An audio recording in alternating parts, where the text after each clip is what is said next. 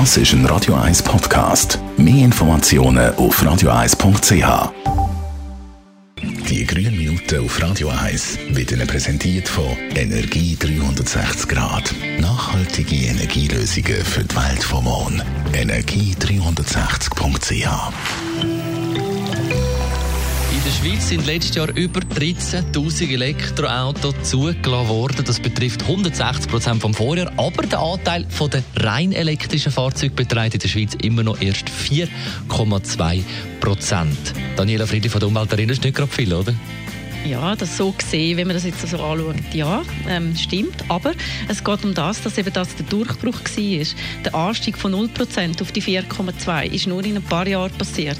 Und man erwartet, dass der Markt noch weiter wächst. Viele fürchten sich bei den E-Autos in Sachen Reichweite. Wie ist die? Bei den neuen Autos ist die Reichweite bei 300 bis 400 Kilometer. Wenn man schaut, dass durchschnittlich ein Schweizer pro Tag 30 Kilometer fährt, dann müsste er eigentlich nur einmal in der Woche aufladen. Wo lädt man das Elektroauto auf? Also es gibt Apps, die die Ladestationen in der Nähe anzeigen. Mit denen kann man auch abrechnen, beispielsweise e-mobility.ch oder swisscharge.ch. Also wenn man ein Elektroauto hat, wird einem das auch gesagt, kein Problem.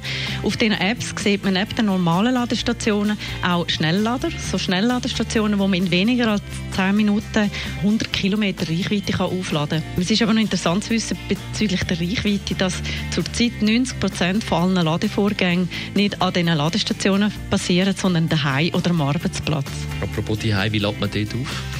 Man kann es in der Garage, in der normalen Haushaltssteckdose mit einem speziellen Stecker aufladen oder man kann extra für das so eine Wallbox installieren. Das ist eine Wandladestation, also das Ladegerät, das man an der Wand anmacht, um sein Elektroauto aufzuladen, in der eigenen Garage beispielsweise. Und mit so einer Wallbox kann man die Ladezeit verkürzen. Was ist, wenn mein Arbeitgeber keinen Anschluss anbietet und ich Mieter bin? Die Vermieter haben immer mehr ein offenes Ohr für Elektrofahrer, weil das geht auch nicht an ihnen vorbei. Dann soll man doch einfach mal bei der Verwaltung nachfragen. Vielleicht hat es schon andere gegeben, der gefragt hat.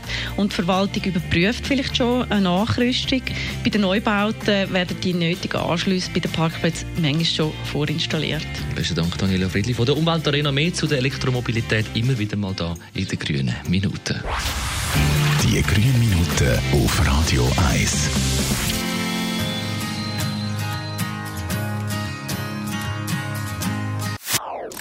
Das ist ein Radio 1 Podcast. Mehr Informationen auf radio1.ch.